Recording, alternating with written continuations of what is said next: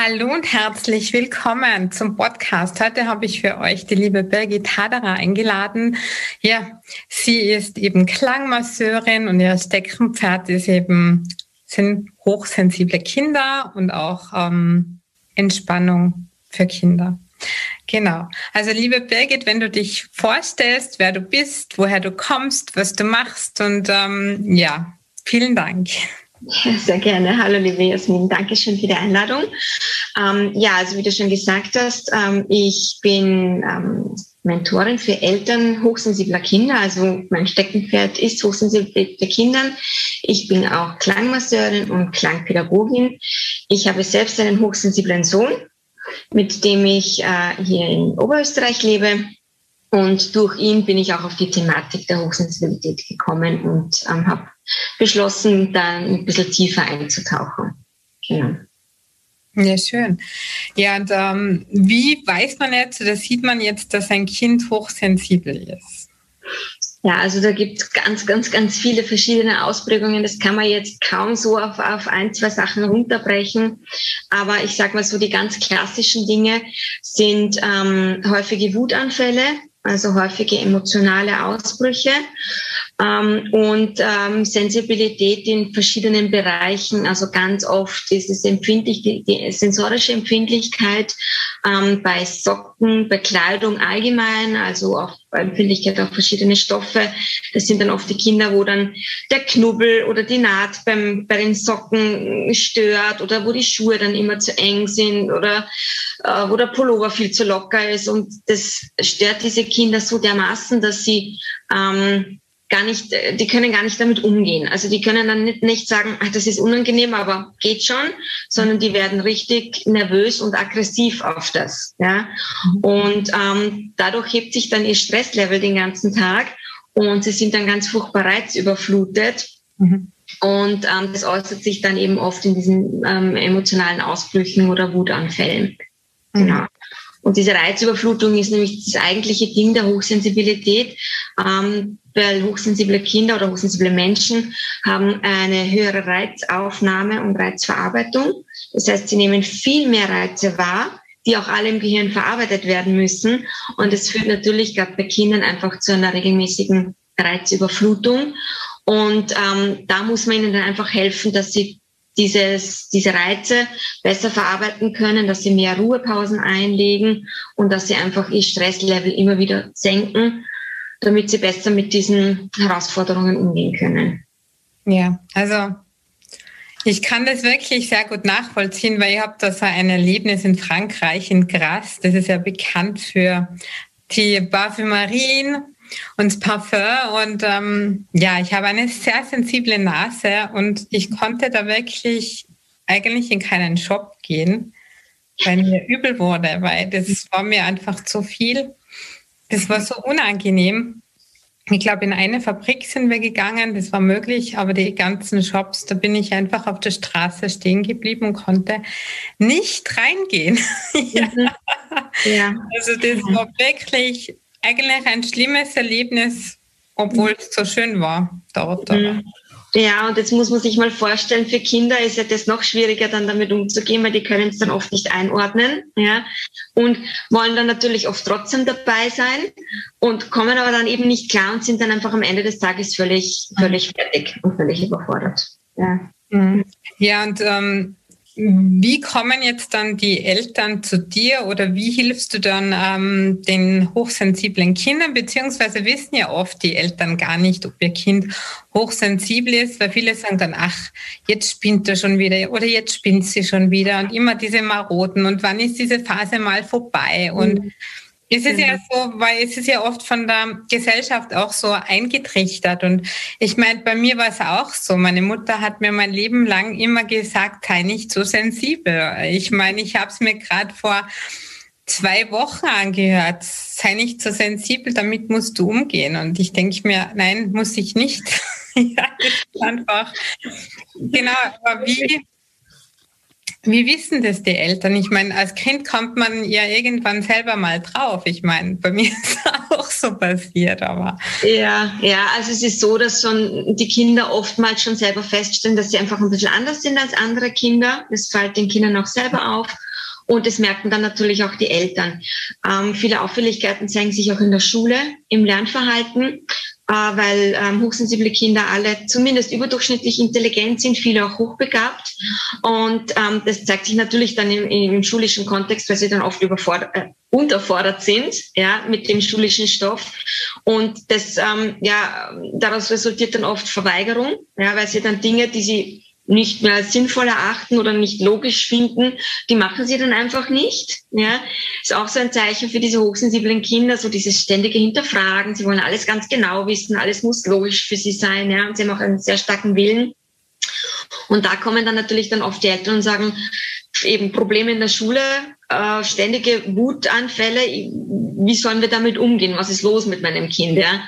Und nachdem ja Hochsensibilität jetzt in dem Sinn nicht messbar ist und auch keine Diagnose oder kein Störungsbild darstellt, ja, kann man das eigentlich nur wirklich so im Gespräch herausfinden, wenn die Eltern das Kind schildern oder ich auch die Kinder kennenlernen dann, ja, dann kann ich dann schon sagen, okay, das klingt sehr nach Hochsensibilität ähm, und äh, oder ja, also das ist eindeutig für mich jetzt, da wenn ich mir das Kind so anschaue Verhalten ähm, da zuordnenbar. Und ähm, die Hauptarbeit geht da über die Eltern. Also ich arbeite jetzt nicht an den Kindern, weil das kann man nicht wegtherapieren und nicht mit Medikamenten wegmachen, ja, ähm, sondern das Wichtige ist, dass die Eltern ihren Blick auf das Kind verändern, ja, dass die Eltern wieder zum Potenzialblick wechseln, dass sie ähm, Punkt eins einmal überhaupt wissen, was steckt dahinter, eben, dass ich Ihnen das erkläre, was ist Hochsensibilität, warum ist das so, wie, kann, wie äußert sich's, ähm, dass die Leute, die Eltern dann einfach ein Verständnis dafür haben, dass sie wissen, ah, okay, jetzt weiß ich, warum der so rumspinnt, ja, oder jetzt weiß ich, warum die schon wieder so hysterisch ist, ja, ähm, und dann quasi nicht dieses, diese Verzweiflung haben, was ist schon wieder los, sondern wissen, ah, okay, daran liegt, mhm. und dann kann man auch Lösungen finden, ja, dann kann man auch versuchen, den Alltag umzugestalten und besser anzupassen. Und ähm, das ist die eine Schiene, genau. Und die andere Schiene ist, wenn ich dann auch mit den Kindern parallel arbeite, dann arbeite ich mit ihnen mit Klanginstrumenten, mit der Klangpädagogik. Und ähm, da machen wir dann ganz viele ähm, Spiele, die die Körperwahrnehmung fördern. Hochsensible Kinder spüren sich selbst gar nicht gut, ähm, ähm, dass sie wieder in ihren Körper spüren, dass sie wieder in Entspannung finden, dass sie ein gewisses Vertrauen wieder aufbauen, dass die Konzentration und die Achtsamkeit geschult wird.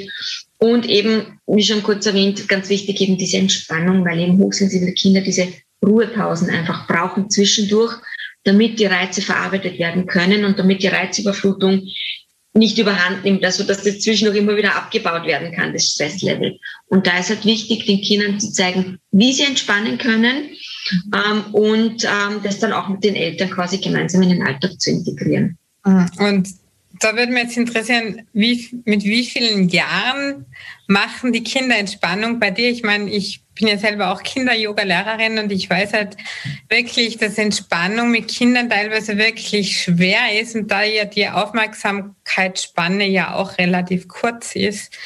Ja. Richtig, genau.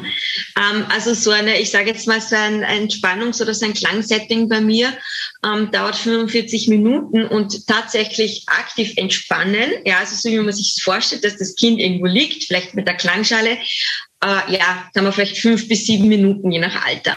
Ja, also das heißt, diese Spiele, die wir dann mit den Klanginstrumenten machen, das ist quasi, ähm, da ist die Entspannung so versteckt drinnen. Ja, das heißt, wenn wir jetzt beispielsweise Wasser in die Klangschale geben und die anspielen und wir beobachten dann, ähm, wie das Wasser sich durch die Schwingungen kräuselt, dann liegt das Kind zwar nicht da und macht die Augen zu, aber es ist einfach mit der vollen Aufmerksamkeit jetzt auf diesem Wasser und hört die, die Klänge, die Schwingungen, die wirken dann aufs Stammhirn und alles kann sich beruhigen. Und es sind einfach nur ein paar Minuten, dann machen wir zwischendurch wieder Bewegung, weil die brauchen ja wahnsinnig viel Bewegung, diese Kinder, ja. Ähm, und dann kommt wieder so eine, so eine ruhigere Einheit zwischendurch, ja. Und aktiv wirklich, dass ich sage, sie liegen mal drei, vier Minuten und hören eine kurze Fantasiegeschichte.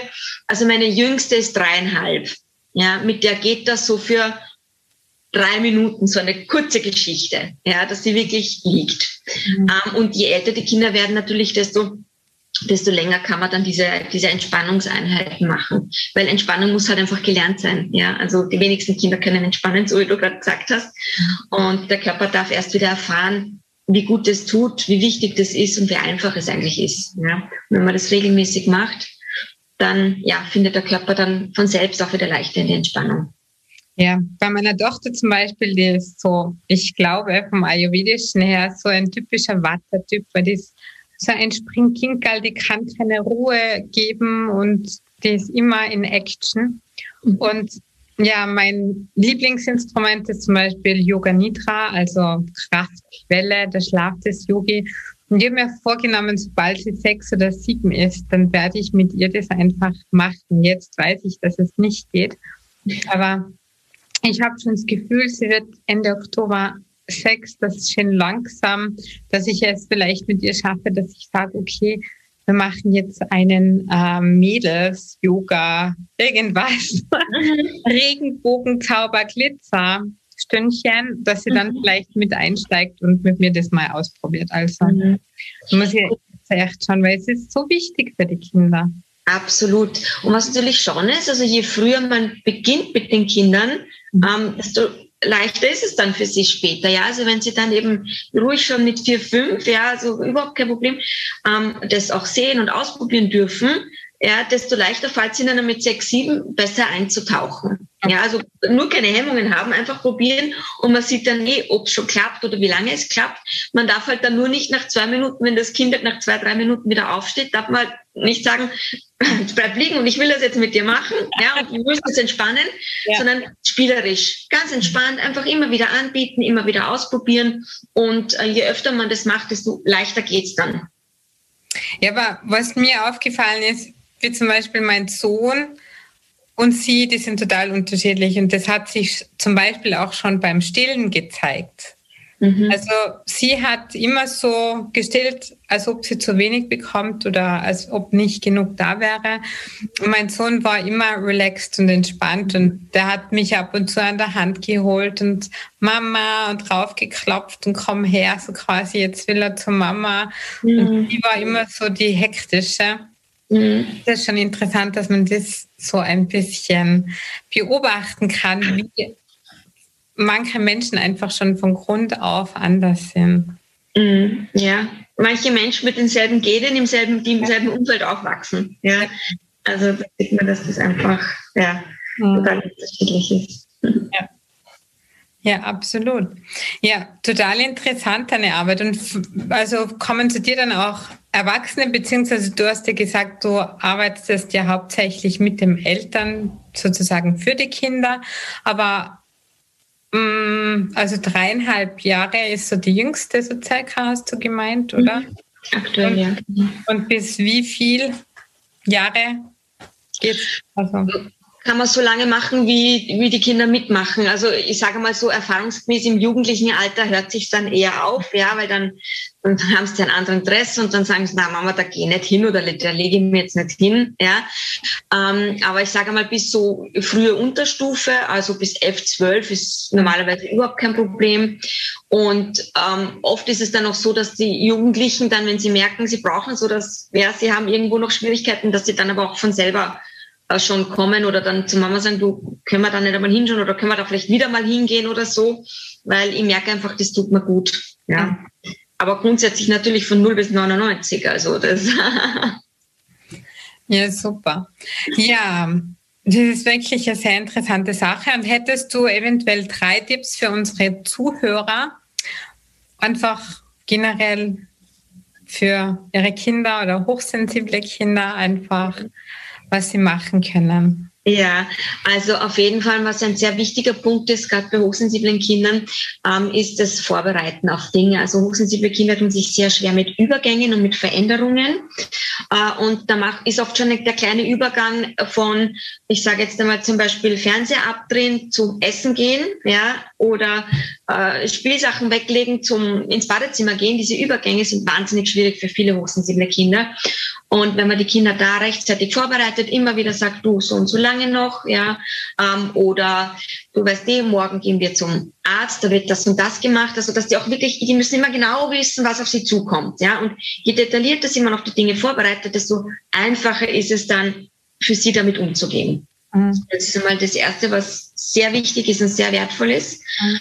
Ähm, Mein zweiter Punkt ist ähm, äh, kreativ und flexibel sein, mhm. ähm, weil das, was ich vorhin gemeint habe, wenn man mal weiß, wo es herkommt, dann kann man auch Lösungen finden. Und es gibt viele Lösungen. Es gibt wirklich viele Möglichkeiten, um den Kindern den Alltag zu erleichtern, sei es jetzt beispielsweise im Kindergarten und der Schule einen Gehörschutz zu verwenden, weil einfach oft die Geräuschkulisse für hochsensible Kinder zu, zu viel ist, zu, ja, zu intensiv und die können sich dann nicht konzentrieren. Da könnte man dann einen Gehörschutz zum Beispiel aufsetzen in der Klasse. Oder passende Kleidung, wenn man jetzt einmal, ich sag mal, ein paar Socken findet ohne Nähte, ja, oder eine Hose, die beim Bund gerade ganz angenehm ist, dann das am besten gleich drei, viermal kaufen, vielleicht in unterschiedlichen Farben, ja. Also, dass man wirklich lösungsorientiert arbeitet mit den Kindern und sagt, okay, wo sind unsere Schwierigkeiten? Und was können wir dagegen tun? Wie können wir es uns allen leichter machen? Und das Dritte wäre, ähm, immer darauf achten, dass der eigene Energietank gut gefüllt ist. Ja, also ich als Mama oder als Elternteil, aber es sind halt hauptsächlich die Mamas, die davon betroffen sind untertags, ja, immer wieder Auszeiten nehmen, ganz bewusst Zeit für sich nehmen, schauen, was kann ich machen, um meinen Tank zu füllen. Ähm, und auch wenn es nur ist, mal zehn Minuten mich kurz in die Sonne setzen mit einem Buch oder meinen Kaffee in Ruhe trinken, ähm, weil ja, wir wissen es ja nur, wenn wir selbst gut bei uns sind und, und, und gut mit Energie versorgt sind, dann können wir auch unsere Kinder ruhig und gelassen begleiten. Und deswegen ist es halt so wichtig, dass wir auch gut auf uns selbst achten. Ja, absolut. Das kann ich nur bestätigen. Also wenn unser Glas überläuft, dann können wir lieber Energie, Geduld weitergeben. Aber wenn mhm. unser Glas halb leer ist oder halb voll, ist so schon nicht genug da dann sind die Nerven blank. Genau, richtig. Genau. Ja, absolut. Mhm. Ja, und die liebe Birgit hat uns noch ein wunderbares Geschenk mitgenommen. Fünf Tipps, also fünf Oasen, wie du eben dein Kind in dem Alltag wieder immer wieder in Ruhe bringen kannst. Und ich verlinke dir auf jeden Fall wo du die Birgit finden kannst, die fünf Tipps, dass du dir das anschauen kannst, dass du eben für dich und dein Kind mehr Ruhe und mehr Wohlbefinden im Alltag schaffst. Und ja, vielen lieben Dank, liebe Birgit. Ich freue mich sehr, dass wir über dieses spannende Thema heute sprechen konnten. Und ja, ich wünsche dir noch einen wunderschönen Tag. Mamas Lee. Dankeschön, dir auch. Ja, tschüss. Halt, stopp! Bevor du jetzt abschaltest, verrate mir deinen größten Aha-Moment aus dieser Folge. Was du für dich persönlich mitnimmst, was du sofort umsetzt oder in dein Leben integrierst. Besuche mich auch gerne auf www.mamasti.at und trage dich in den Newsletter ein. Falls du das noch nicht gemacht hast, für regelmäßige Insights, News und Tipps. Bis zum nächsten Mal. Achte auf dich, entspann dich und think positive denn du bist die wichtigste Person in deinem Leben. Danke fürs Zuhören und bis zum nächsten Mal. Mamaste, deine Jasmin.